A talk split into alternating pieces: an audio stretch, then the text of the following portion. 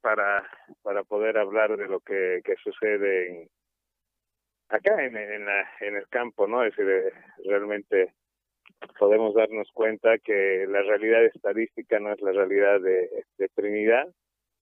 Y lo mismo, lo propio debe estar pasando en Santa Cruz, por lo que vemos en los números, ese crecimiento sostenido, ¿no? En Trinidad es importante eh, tomar varias cosas, varios factores, porque, digamos, el, factor del sur ha hecho que los casos no, no sean solo el tema de COVID, sino que hay casos que son de vía respiratoria alta, ¿no? que son faringoentelitis, pero lo que más llama la atención en Trinidad es el tema de las gastritis medicamentosas producidas por consumo masivo de, de medicamentos, ¿no? Así la mayoría de las personas tiene esto.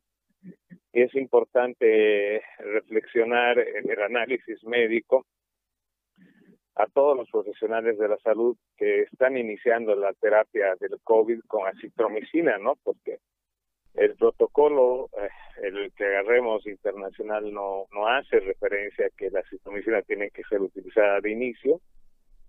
Ya, y la, las personas eh, que diagnosticamos, como mínimo tienen a la citromicina que ha sido dada, y esto es no, es conveniente. ¿Por qué? Porque toda la bibliografía, leamos el libro de medicina interna, sea Parrera, sea Harrison, todos los libros lo que te recomiendan es que en un contagio viral y en una infección viral nunca se empieza con antibióticos. Pero en Trinidad, y creo que no debe estar alejado también la realidad en Santa Cruz, como la citromicina se ha vuelto el, medicamento de, primera línea, le vas a la casa y encuentras citromicina, primero no es bueno, ¿por qué? Porque en una infección viral eh, la citromicina o el antibiótico lo único que va a hacer es prolongar el tiempo de enfermedad y prolongar el tiempo de convalecencia en primera instancia. Segundo, la citromicina es muy fuerte y va a afectar al tracto gastrointestinal, a las células MAL y las células GAL. ¿Qué son estos? Son eh, células que presentan al antígeno, son células que están en la mucosa del tejido intestinal y estas células son las que generan la defensa en el cuerpo, por lo cual también va a inmunodeprimir.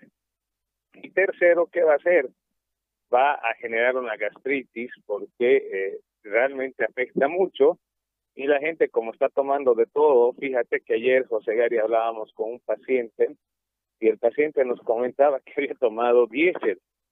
Había tomado diésel porque le habían dicho que el diésel es muy bueno y que mata cualquier bacteria y a cualquier cosa que esté en la boca y había tomado diésel, que no, no tuvo una complicación el paciente, ¿no? Y él dice, me sané y no tengo el coronavirus porque tomé diésel. Entonces, en este sentido, les recomendar a todos nuestros colegas que no lo utilicen a la citromicina como medicamento de primera línea y que el paciente menos, es decir, el antibiótico tiene que ser manejado por un profesional un profesional que entiende eh, al antibiótico, lo conoce, sabe qué efectos adversos va a producir y qué cosas va a generar como tal. Entonces, en este sentido, hay que, hay que ver eso y tomar en cuenta. Eh, después, en Trinidad, eh, hay que estas gastritis medicamentosas producidas sobre todo por los medicamentos, uno de los principales la citromicina, y luego la indometacina, porque todos las casas no siempre encuentras pacientes que tienen acitro y indometacina. eh, tienen un síndrome ansioso, ¿ya? Tienen sensación de, de muerte, por si les en algunos casos, sensación de ansiedad, sensación de pánico, y más lo que se expresa en la prensa, la gente pues se asusta y ya la gastritis como tal te produce esa sensación de ansiedad porque afecta la gastritis es afectar al estómago y una afección en la mucosa y el estómago está por toda la base de lo que viene a ser el diafragma y cuando el estómago se irrita puede tener contacto y influencia sobre el plexo solar y el estómago puede hacer que el dolor vaya hacia, hacia la parte de atrás de la espalda. Entonces, todos los pacientes se refieren que tienen contractura para es decir, que tienen dolor en la espalda y sienten sensación de fatiga, pero no es porque estén complicados por el COVID, es porque están complicados con la gastritis. Fíjate que tenemos una paciente ayer que sentía que ya estaba en las últimas, ¿no? Entonces fuimos, la atendimos, llegamos y definitivamente el cuadro era un cuadro ansioso, un cuadro de, sensación de fatiga y definitivamente gastritis medicamentosa porque le habían dado tratamiento con indometacina citromicina y además le habían dado dióxido de cloro. Por si las dudas es importante decirlo, lo están haciendo en Trinidad el tratamiento de dióxido de cloro y el tratamiento de dióxido de cloro tiene que ser con seguimiento y acompañamiento pertinente del profesional que lo está utilizando, ¿no? Porque debe tener su teoría, tener sus sus eh, pero el cloro fíjese el ácido clorhídrico que produce el estómago para eh, para generar eh, la digestión no si yo le incremento el cloro obviamente voy a incrementar y esta señora tenía una hiperacidez y que le hemos podido resolver fácilmente porque es una hiperacidez no simulaba que estaba teniendo un problema respiratorio y no tenía ese problema respiratorio ¿te das cuenta? Entonces, podemos ver que tenemos una, una simbiosis de varios factores y yo, yo me pongo a la cabeza y si hay alguien que en algún momento pueda haber un, hacer un esquema, eh, tú que tienes contactos, José Gary, sería bueno que eh, se hable con la gente, pues hay una imagen, yo veo en una imagen, es como si a toda la población de Trinidad le hubieran puesto una piedra encima y ellos están agarrando esa piedra encima y no la pueden levantar. Entonces están muy ansiosos, están muy preocupados, ¿no? Y eso está haciendo que también las decisiones no sean las correctas y eso está haciendo también que el personal de salud actúe de manera rápida, eh, con desesperación de poder cubrir el problema que tienen eh, los pacientes. Por eso es importante convocar al colegio médico, eh, al colegio de psicólogos a nivel nacional, que puedan hacer una campaña a nivel eh, nacional, ¿ya? Que puedan hacer una campaña de venir a Trinidad, porque esto como si se ha vuelto un desastre en salud, ¿no? Y el desastre en salud hace que haya repercusiones psicológicas, José Gary, y estas repercusiones psicológicas están haciendo que también afecte pues todo lo que viene a ser la armonía de nuestro bienestar eh, en salud, que es el biopsicosocial. Entonces las personas hay que comprenderlas, es decir, en el sentido de poder ayudarles. Eh, dentro de, lo otro, no estamos detectando, seguimos con la coja, con la pata coja, porque como así como detectamos pacientes enfermos, pacientes, tenemos varios pacientes recuperados, José Gary, sin la presencia del sistema de salud, y pacientes que quieren donar. He escuchado hablar en la prensa que se va a traer un equipo de plasmaféresis, que se va a trabajar en ese sentido, pero mientras nosotros no nos quitemos de la cabeza el paradigma de que tener el coronavirus es un pecado, es un problema, pareciera que estuviéramos en la época del obscurantismo, donde el coronavirus es el cucu y el que tiene coronavirus está marcado. No es así, José Gary la gente tiene que avisarnos, la gente que ha vencido. Vengo ahorita de salir de tener, tener una persona de 35 años que estaba con muchos problemas, sobre todo con un edema agudo de pulmón que se está resolviendo, ¿no? Y cuando comenzamos a ver el nexo epidemiológico, cuando comenzamos a ver qué había pasado, de dónde, nadie decía de dónde se había contagiado José Gallo, nadie. Hasta que les decimos, señores, nosotros hemos venido con la idea de ayudarlos, no es la idea de llevarlos al centro de aislamiento, no es la idea. Ahorita queremos ver quiénes han tenido para que no estén como la señora de los 85, ¿no? Entonces, comenzó a hablar uno y bastó que uno habló. En la casa había por lo menos cinco personas contaminadas que ya habían pasado el síntoma, algunos no tenían nada y algunos tenían síntomas leves. ¿Eso qué te lleva a decir? Que esas cinco personas pueden ayudar a su abuela si se acaban porque podíamos hacer un tratamiento, es decir, el tratamiento del plasma. Y eso hay que cambiar el tema, es decir, vamos a hacer plasmaféresis, no tenemos equipo de plasmaféresis, vamos a hacer la transfusión de sangre, porque la plasmaféresis nada más es dividir la sangre y dividir en plasma y lo que viene a ser los glóbulos rojos como tal, los eritrocitos. Si no tenemos ese equipo que cuesta muy caro, porque creo que cotizaron como 100 mil dólares, si no me equivoco, aquí está la, licenciada a que es la que nos lleva, pero aproximadamente eso es lo que nos dijeron. Fíjese que 500 muestras eh, te salen 10 mil dólares, 500 muestras rápidas para detectar quién tiene las defensas o no. Entonces, eh, ¿qué es preferible en este momento? En este momento es preferible detectar a la gente que tiene y hacer transfusión sanguínea con glóbulos rojos y todo, porque yo le digo, baja la sangre, es decir, hay personas que están anémicas, no le va a hacer mal que le ponga un, un paquete globular que además tiene plasma y además tiene glóbulos rojos. Entonces, en ese sentido, yo creo que tenemos que concientizar a todos que hoy no estamos con darnos el lujo de esperar cosas y de eh, que nos digan qué vamos a hacer de acuerdo al protocolo o compararnos. Si en Italia hacían así, nosotros hacemos así, ¿no? Hoy definitivamente tenemos que actuar lo más precoz posible porque lo que tenemos que recuperar es a los pacientes que están sanos y esos que nos den la facultad de poder dar una alternativa más para el tratamiento del coronavirus, José ¿Cuánto es en este rastrillaje, vamos a poner un número, un, término, que usted ha hecho, cuánto es el porcentaje de curau que han tenido la sintomatología, este, que han estado expuestos al virus, que usted más o menos sospecha que han tenido el virus y se han curado ahí en el Beni, ahí en Trinidad? La relación, la relación en general es de uno a uno, por cada enfermo que encontramos debe haber un sano o dos más o menos.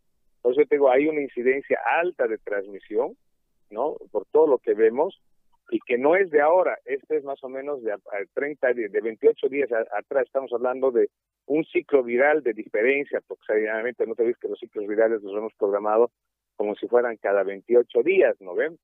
Entonces, eh, en este sentido, podemos decir que si nosotros vamos hacia atrás, en 28 días aproximadamente es los resultados que estamos teniendo.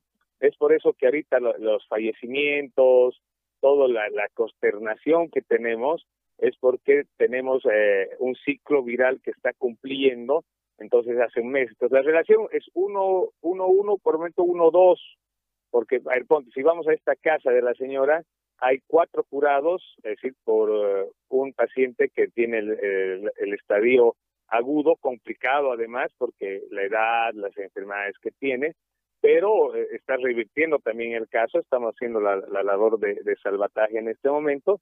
Ayer, por ejemplo, saturaba muy, muy bajo y hoy está saturando eh, el 20% más, lo cual es un logro según la, bibliografía, y estamos esperando en eso. Entonces, fíjate que podemos decir que eh, en esta casa por cada enfermo había cuatro curados, pero ese es un grupo. Entonces, en promedio yo creo que estamos entre 1, 1, 1, 2, y por cada diagnóstico de enfermo tenemos dos curados o un curado, José Mario. A ver, eh, eh, vamos, de nuevo refresqueme el tema este de que me acaba de señalar de este grupo familiar. Es decir, hay una persona de la tercera edad que está complicada, que ha hecho mejor oxigenación entre ayer y hoy, eh, y hay, hay cuatro personas que usted estima tuvieron el virus, pero hoy están sanas. Esta persona está siendo atendida en su casa, no va a ir, no tiene necesidad. Esto, esto para generarle tranquilidad a la gente, porque la gente está asustada, esos niveles de estrés a lo que usted hablaba hace un momento, porque además hay un desconocimiento de la enfermedad. Hay mucho tema de que el alcohol, de que el barbijo, de que no sé qué, de que la lejía, que no sé cuánto, pero en realidad no hay un conocimiento real. Esta, mujer, esta persona está grave y está en su casa y está eh, reaccionando bien al tratamiento sin necesidad de ir al sistema médico? En realidad, eh, esta persona está en su casa. Eh, primero que no, no nos dejaban entrar a la casa, es decir, tenían miedo, ¿no? Y eso que uno de los familiares nos había avisado que estaba mal. Y hablamos con ellos diciendo que, que estábamos trabajando en el manejo del paciente que esté con problemas, ¿no? Eso fue eh, inicialmente. Una vez que hablamos con ellos, trabajamos en el tema de ver cuál es la patología. La paciente estaba en un estadio 2B, entrando a un estadio 3 en clasificación.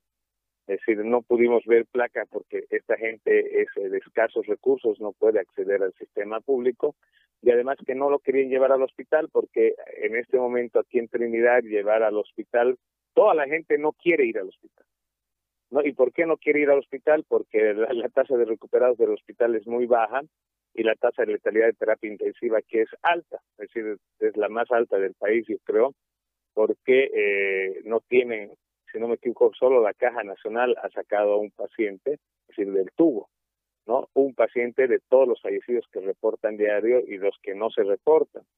Entonces la gente no quiere llegar al hospital, es decir, no quiere que se lo lleve al hospital y se ha podido eh, manejar a esta persona, que lo correcto sería manejar en el hospital, pero los hospitales están colapsados, José ¿no?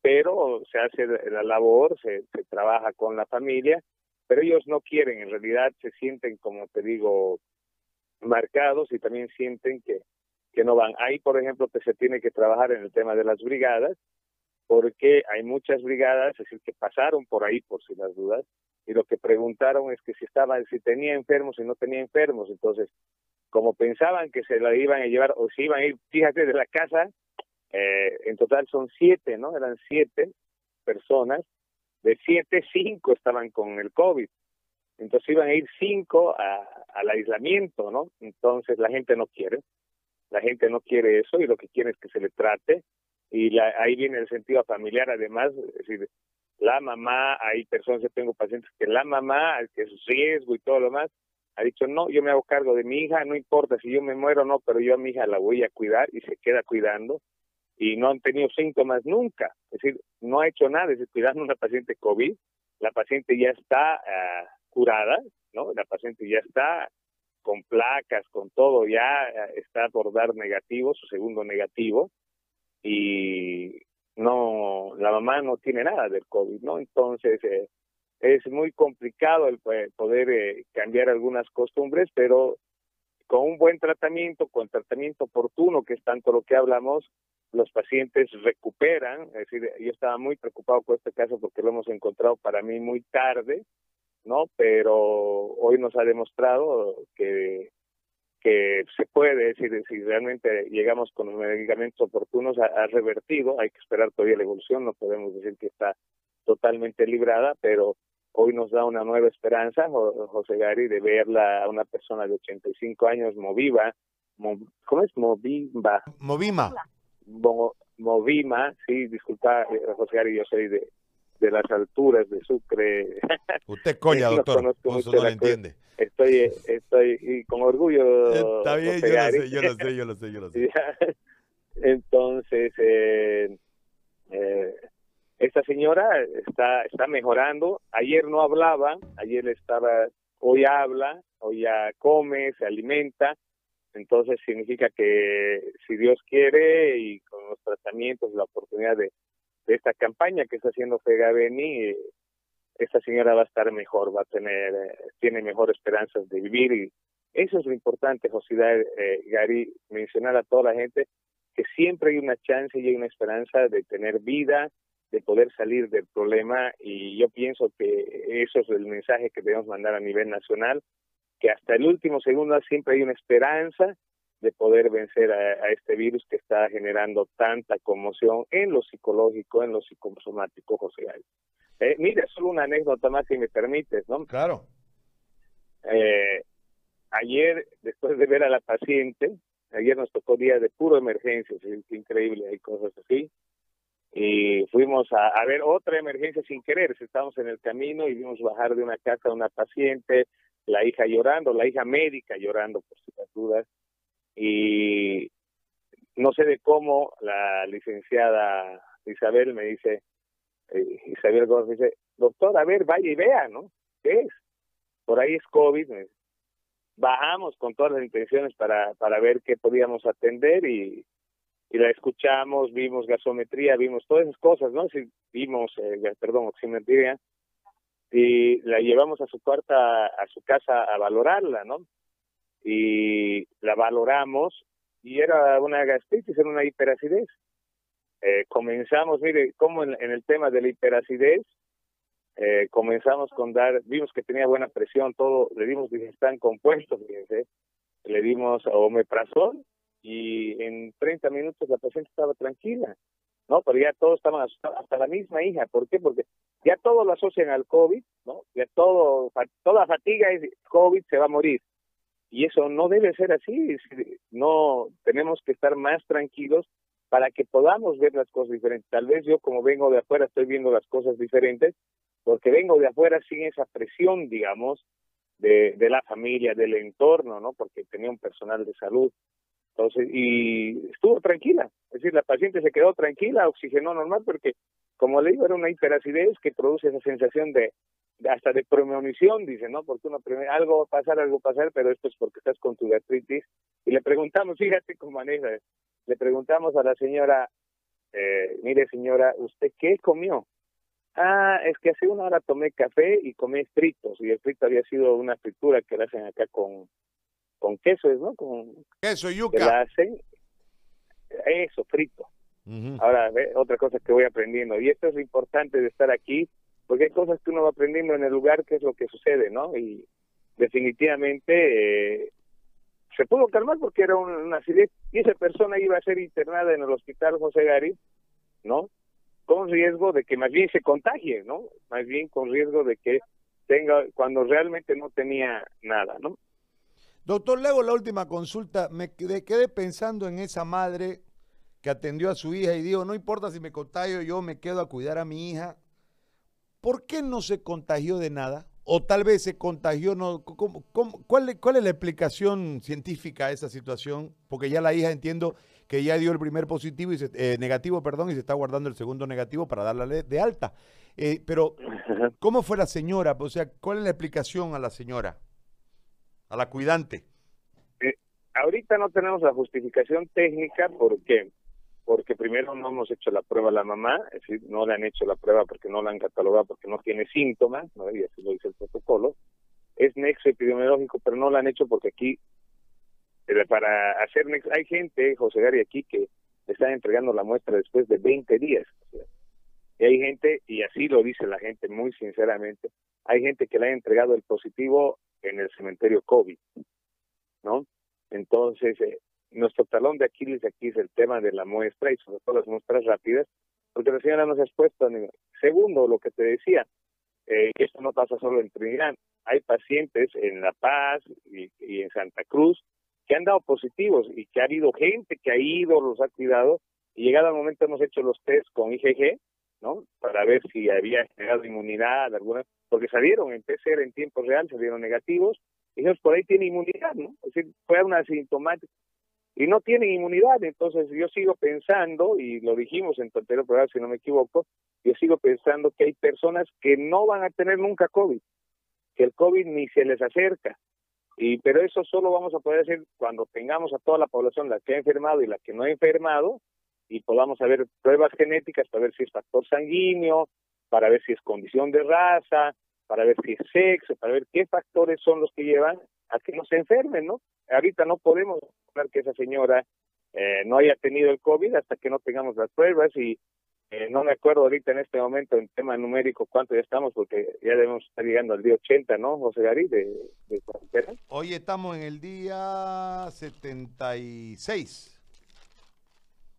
Ya, entonces si te das cuenta y hasta ahorita no tenemos las, las pruebas rápidas para, para identificar a estas personas, ¿no? Entonces, al momento que hagamos la prueba, porque ahorita estamos luchando justamente con Beni de que nos puedan conseguir pruebas rápidas para que podamos catalogar oportunamente, identificar, ver la penetrancia, porque eso en epidemiología se llama penetrancia, José Gary, para ver realmente cuántas personas ya han generado la defensa correspondiente, ¿no? Bueno, mi doctor, lo dejo trabajar Espero que estos venianos le inviten frito, pues, para que aprenda a comer frito, doctor. Le manda un abrazo. No, sí, sí, sí, sí, la gente es muy amable, la gente es muy, muy cariñosa. Yo realmente muy agradecido con Trinidad.